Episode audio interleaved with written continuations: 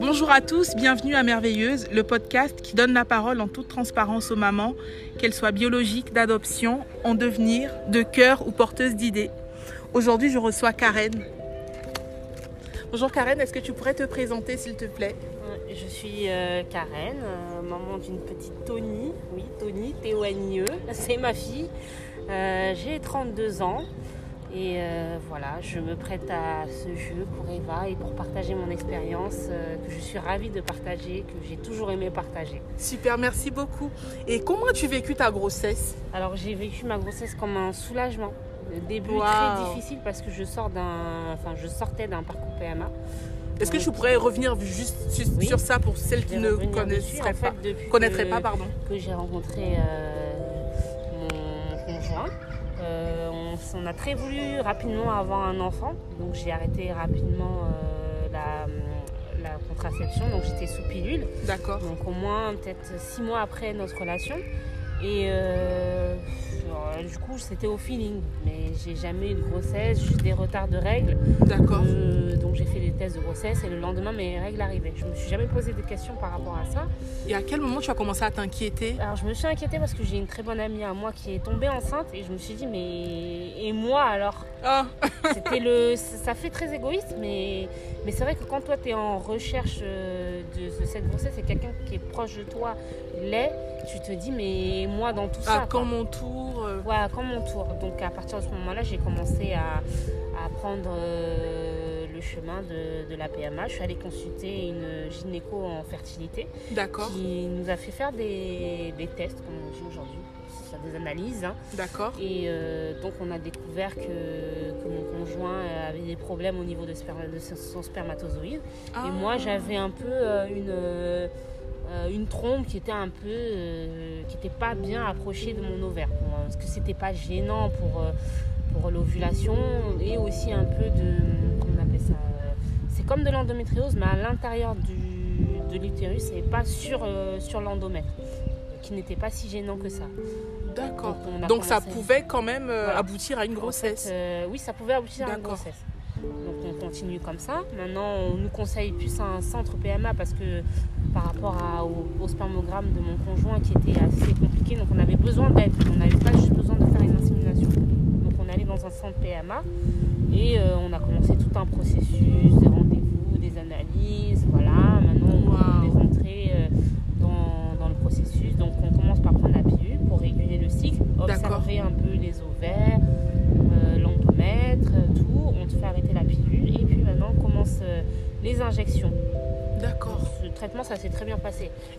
duré combien de temps à peu près toute cette euh, période-là une, euh, Alors c'est un bon mois et demi. D'accord. Un bon mois et demi, donc euh, trois semaines de pilule, arrêt de pilule, donc euh, les règles, donc ça fait forcément sept jours plus tard. D'accord. Donc à commencer des règles, on commence le traitement. Donc on commence le traitement. moi j'étais partante, ça m'a bien plu.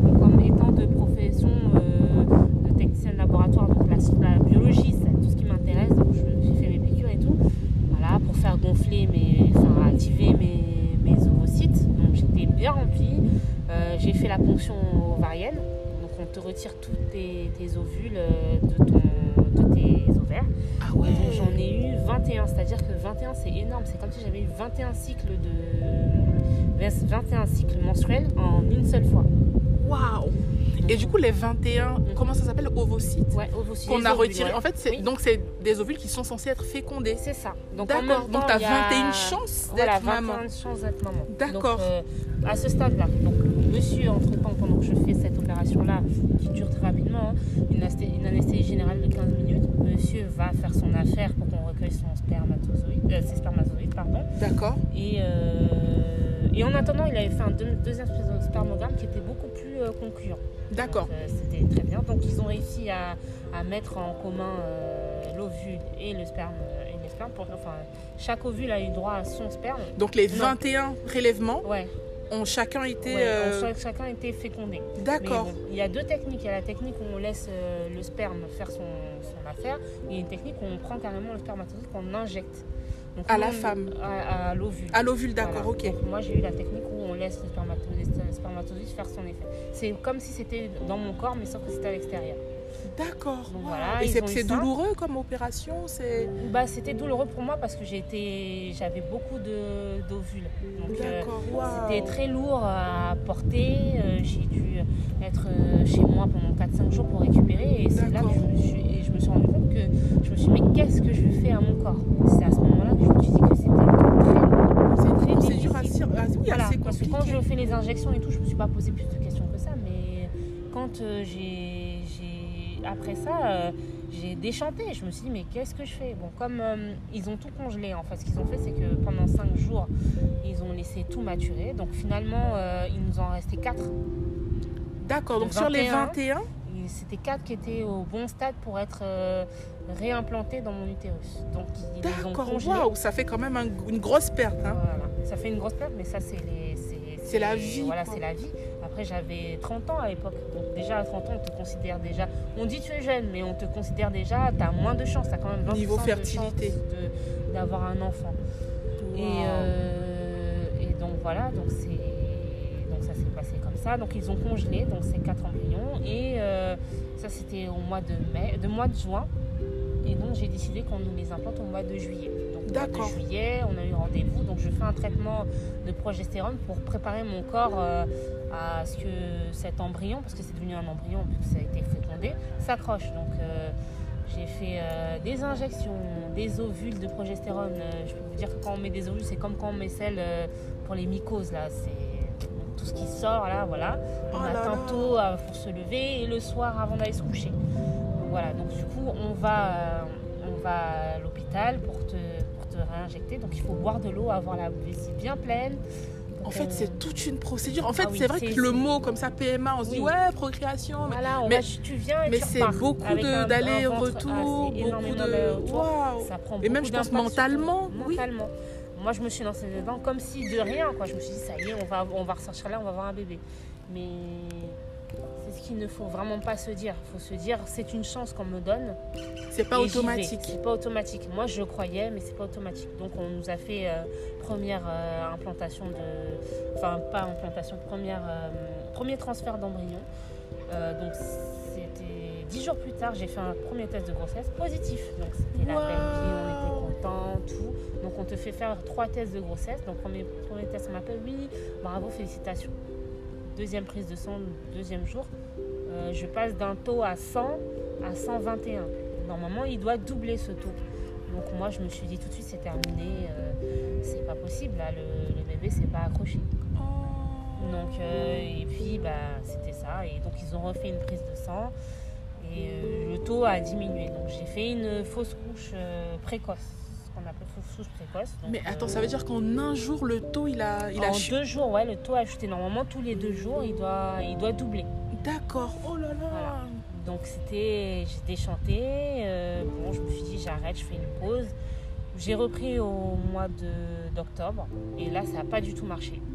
Donc D'accord. euh, j'ai dit c'est bon, c'est terminé, on arrête. Donc là, sur les quatre, t'en as eu un. On t'en a, on t'en en a implanté un, deux. Ouais, D'accord. deux. Donc un, un, une fausse couche et le deuxième ça n'a pas du tout marché.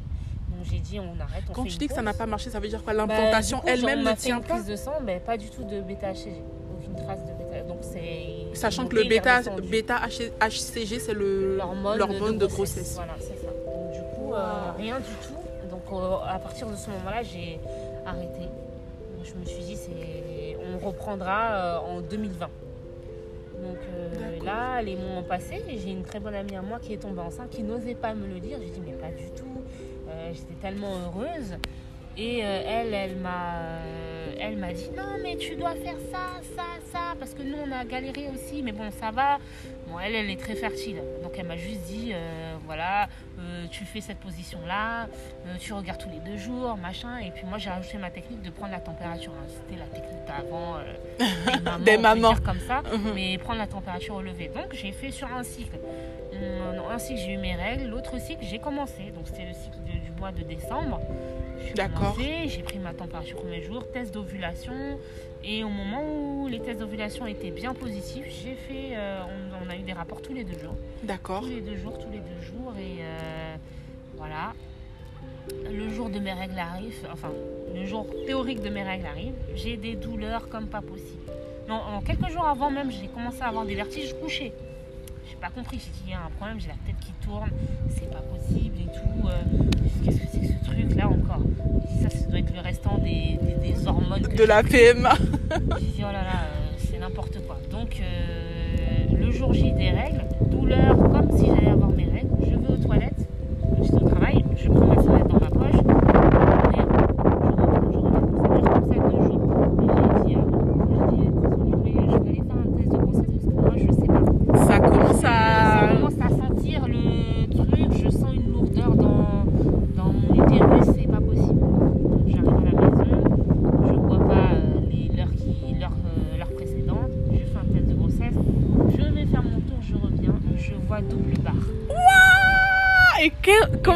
On Oh là pas pu être contents.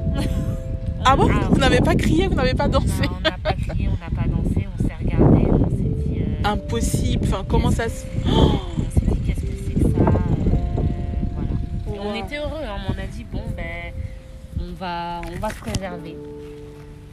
On va, on va se préserver, on va attendre et on va voir. Donc j'ai acheté plein de tests de grossesse. Je les ai fait tous les jours. J'ai écrit les dates dessus. Pour être sûr Je suis que- sûre que ça bouge pas. Mais comme j'avais déjà eu des rendez-vous euh, de plein de trucs pour savoir si j'avais l'endométriose, de hum, d'échographie pour voir si tout s'était bien passé. Si je m'étais remise après la, la PMA, donc elle m'avait déjà prescrit des tests de grossesse parce que j'étais allée à un rendez-vous aussi. On m'avait dit oh là là, vous avez euh, ovulé deux fois. J'ai dit ah bon? Ah oui là je vois, il y a deux, euh, deux, euh, deux ovules qui sont sortis. J'ai dit oh là là. D'accord. Elle m'a dit c'est bizarre là, il y a un truc, je voudrais un, un test de grossesse à faire euh, en, en analyse euh, et voilà. Donc j'avais ce test de grossesse en année. Je suis allée au labo. Euh, voilà, 100 et quelques le taux. Je suis retournée à la PMA pour leur dire. On m'a dit Ah ouais, vous êtes enceinte, c'est ça. J'ai dit Bah écoutez, oui, on me redonne un test. Ah là, même Le taux évolue. Euh, 600. positivement. Voilà, je vais chez mon médecin généraliste. Allez, voilà, pour me faire la datation et tout. En fait, au total, t'as dû faire genre une dizaine de tests juste pour être sûr que. les trois que c'était si bon. en PMA. D'accord. J'ai fait 4 tests de grossesse euh. Donc voilà, après, pendant les trois premiers mois, on est resté tranquille. euh, On a fait au mieux, on l'a annoncé vraiment aux proches. Et Oui. puis, euh, après, voilà, c'était lancé. On a fait la première écho. Le bébé a bien bougé. Oh là là, Là, le soulagement. ouais, le soulagement, et là c'était parti. Donc grossesse en paix. Oh là Après, il y a là. les nausées et tout ce ça même, je me dis, je préfère souffrir comme ça. euh, voilà. Et donc, Mais au moins, j'ai mon bébé dans le ventre. exactement. Donc, Sans euh, PMA. Enfin, voilà. je l'ai eu, on va dire, euh, ça, naturellement. Naturellement. Euh, donc après, grossesse parfaite, très bien, bébé qui bouge, bébé qui communique, tout Trop bien. Oh. Ça s'est bien passé. Sauf que bébé n'a pas voulu sortir à temps. D'accord. La date était pour le 30 septembre. 37 ans arrive, pas de bébé. On a le rendez-vous 7 jours avant. Donc là, j'ai des contractions bien belles et tout. Je rentre, rien. Donc le jour J euh, de la date, euh, on- je vais rendez-vous pour les, euh, pareil, le monitoring. Peu de contractions. Bon, ben, il Petite commence frayeur. À, voilà. Et puis il commence à se dire, ah mais là, il n'y a plus trop de liquide. euh, voilà. Donc on dit, Mm. madame, demain, vous allez devoir venir. euh, enfin voilà, vous allez devoir revenir euh, pour parce qu'on va vous faire accoucher. D'accord. Ben, c'est comme ça que mon accouchement va se passer. Je vais pour accoucher et je n'ai pas les contractions. J'y vais, hein, c'est un peu stressant parce que je me dis, je sais pas, c'est césarienne, c'est quoi. Mais voilà. Donc du coup, euh, accouchement assisté, euh, on me met euh, un tampon de prostaglandine pour ouvrir le col. Le col s'ouvre pas très beaucoup. Les monitoring, le bébé ne supporte pas, enfin n'a pas supporté les prostaglandines. On, m'a fait ça toute la journée avec trois monitoring. Donc on m'a dit à un moment donné la nuit, euh, on va vous faire accoucher. On appelle le papa qui ne répond pas, qui s'est endormi. voilà, donc je m'en vais en salle de naissance, on pose la péridurale avec une injection d'ocytocine pour accélérer les contractions, tout ça. On me rompt la poche des os et puis c'est lancé. Le bébé est sorti et une poussée de 15 minutes et ça y est, Tony est arrivé. Waouh, warrior. Non, franchement, trop belle histoire. Félicitations, Karen. J'imaginais pas, enfin, tout, tout Ah, le, si, tout long parcours, en fait, euh, parcours du combattant finalement. Beaucoup de chance que ça arrive naturellement. Naturellement, bah que- oui. Ouais, encore deux petits embryons qui nous attendent au congélateur. Ouais, du coup, quand tu voudras. euh, Voilà, quand je voudrais, si je vois que j'ai encore un peu de difficulté, enfin, on a encore un peu de difficulté, Mhm. mais sinon, ouais, c'était c'était vraiment pas simple. Ah oui. Ouais. Et qu'est-ce que tu ignorais et que tu, tu aurais aimé Qu'est-ce que tu ignorais et que tu aurais voulu savoir avant d'être maman? Euh, franchement, je m'étais tellement renseignée que j'étais tellement studieuse que Ah oui. euh, qu'est-ce que j'ignorais Euh, Je sais pas, c'est les sensations. euh, avant d'être maman, bah, ce lien que tu as avec ton bébé qui est vraiment. Ah oui. qui est vraiment magnifique. Nous, on est là, nos parents nous parlent, va ici, viens ici. tu dis, bon, après, tu sais que tu as été choyé avant, mais c'était, oui, que vraiment, non, je pense que c'est le postpartum. Tout ce que tu as là, les lochis, quand tu allais les, les tranchées, euh, ça, je pense que c'était vraiment le truc physiquement. Et que, que la nuit, comme ça, euh, qui Tu- suit l'accouchement, Oui. tu dors pas. Oui. En fait, pour celles qui ne sauraient pas, effectivement, après l'accouchement, l'utérus reprend sa, sa taille initiale, on va dire. Et donc, euh, bah, ça s'appelle les tranchées. C'est, bon, assez Mhm. douloureux. C'est douloureux. Donc tout ça, ton corps te brûle quand tu finis. Tu sais plus comment te positionner. Alors tu dois tout de suite t'occuper d'un bébé. Dois t'oublier pour t'occuper d'un bébé. Et ça, oui. Mm. Ça, j'aurais aimé savoir que. euh, Le postpartum est- n'est pas facile. Un moment, euh, tu dois t'oublier. Hmm. C'est ça. D'accord. Et quelles étaient tes craintes? Est-ce que tu avais des craintes avant d'être maman, avant de tomber enceinte, avant ta Euh, procédure euh, que tu as eue au début? J'avais pas beaucoup de crainte. Franchement, je- j'étais prête. Je me suis dit, c'est le moment. Euh, J'ai l'homme qui me soutient et qui veut aussi. Pas de crainte. J'étais allée en mode euh, combattante. Je suis prête pour ça. euh, D'accord. Voilà quoi. Mental d'acier, quoi. Mental d'acier. Vraiment crainte, c'est tout ce que les maladies euh, qui sont au moment de la formation du bébé. Ah oui, tout ce qui peut être congénital, voilà, bec de lierre, spina bifida, la malformation. malformation, voilà ça. Ça vraiment c'est ça, c'était ça ma première, mes premières craintes. D'accord. Et euh, est-ce qu'avec le temps, justement, ces craintes-là se sont dissipées Plus tu avançais dans la grossesse, Plus le temps passait, plus t'avais les plus peur. D'accord. bébé était bien formé, bien bien. formé, bébé s'est bien placé. Oui, parce que ça aussi, on... puisque c'est toujours jusqu'à la dernière minute, bébé s'est retourné parce qu'il peut ne pas se retourner jusqu'au bout, accoucher en siège, tout machin. D'accord. Euh, au moment des contractions, euh, bébé ne pouvait pas ne, ne pas supporter aussi l'accouchement. Voilà, des trucs comme ça. D'accord. Ok. Et quelle qualité tu t'es découverte en tant que maman Bah, que je pouvais me dépasser. Ah oui. je, malgré la fatigue, moi qui étais une bonne dormeuse, il me fallait mes Ah, six comme moi. voilà, et que même si ton bébé te réveille dans la nuit, euh, tu vas être là, tu vas être debout, et puis dans deux heures, tu vas te réveiller tu Pour vas aller travailler. pour aller travailler, Ah oui. tu sais te dépasser quoi qu'il arrive. Ton Waouh. bébé te fatigue, tu es là. Ton bébé, euh, Tu réponds toujours euh, présent, ton corps même répond présent ah en oui, fait. c'est ça. Hmm. On, appelle- on appellerait ça pilote automatique, pas vraiment automatique. Tu es là quand même, mais ton corps, il est. ouais, cet instinct maternel là, c'est vraiment. Très très euh, fort. Et quel conseil justement tu donnerais à une maman qui, qui vit par exemple la même chose que toi en ce moment-ci Je pense par exemple à, à l'épisode PMA, une maman qui s'interroge sur la, la possibilité d'une PMA, qui hésite, qui, ou qui est en plein dedans, par exemple qui vient d'avoir euh, une fausse couche suite à la Ah, PMA. Faut pas perdre espoir, c'est facile de dire ça. On se dit tout ça quand on est en PMA parce que j'étais sur des forums et tout, mais il faut pas perdre espoir. Et puis c'est surtout chacun son histoire. Oui, Parce qu'on aime bien aller voir chez les autres, euh, oui, toi t'as eu ça, donc c'était logique, machin, mais chacun son histoire. parce que finalement le corps, chaque corps est différent. Exactement. Parce Mm. que moi, nous, on nous a dit, ouais, vous êtes jeune, ça va marcher. Et j'aurais aimé ne pas entendre cette phrase-là, en fait. Parce que c'est pas parce que tu es jeune que ça ne fonctionne pas. La Parce preuve. final, on a découvert que mon conjoint avait une maladie euh, héréditaire. euh, parce que c'était une spécialiste qui recherche ça dans les muta- une mutation génétique qu'il a qui a fait, qui fait que le bébé ne s'accroche pas. Ah Donc, d'accord. euh, je ne pouvais pas prendre d'acide folique parce que en fait il, euh, il euh, comment ça, lui il n'intègre pas l'acide folique dans son, dans son organisme. Ton conjoint. Voilà c'est ça. Donc si nous on, En fait vous matchiez pas, on va dire voilà, à, un- à un Si moment. moi je prends, prends l'acide folique ça va pas matcher. Le bébé va pas s'accrocher. D'accord. il fallait que je le fasse en prenant un- une acide folique euh, pas sous forme d'acide folique Voilà. Donc je vais prendre un autre médicament. Donc j'ai dû payer ça pendant toute ma grossesse, 30 euros la boîte, euh, 1 euro la gélule. C'est des, des compléments alimentaires si je dis ça comme ça. Mais voilà. Il y a plein de choses derrière. Et moi aussi j'ai dû perdre du poids. Parce que ça compte énormément. T'as perdu t'as perdu combien de poids? Combien de kilos, euh, pardon Peut-être 5-6 kilos. D'accord. Avant tout ça, on va dire avant la procédure, d'accord. Avant la procédure, on m'a demandé de perdre du poids aussi. ouais. D'accord. Parce que ça compte. Au début, on dit, ah, ben ça, c'est c'est de la grossophobie, machin. Non, mais ça compte. Bien manger, bien dormir. Donc, euh, j'ai dû prendre de la mélatonine et bien savoir où est-ce qu'on en est par rapport à ces vitamines. D'accord. J'ai pris de la vitamine E, de la vitamine D. Et en fait, j'ai pris beaucoup de compléments alimentaires. En fait, ça veut dire que tu as fait euh, beaucoup de bilans pour savoir de quoi ton corps avait besoin pour un compléter ce qu'il fallait. euh, j'ai préparé mon corps. Donc, en fait, moi, j'ai l'impression que ma grossesse, elle a duré euh, 1000 un ans. an et demi. Voilà, Parce un an et demi. avant la grossesse, tu t'es préparé ouais, et tout au long, tu prenais voilà. des choses pour t'aider. D'accord.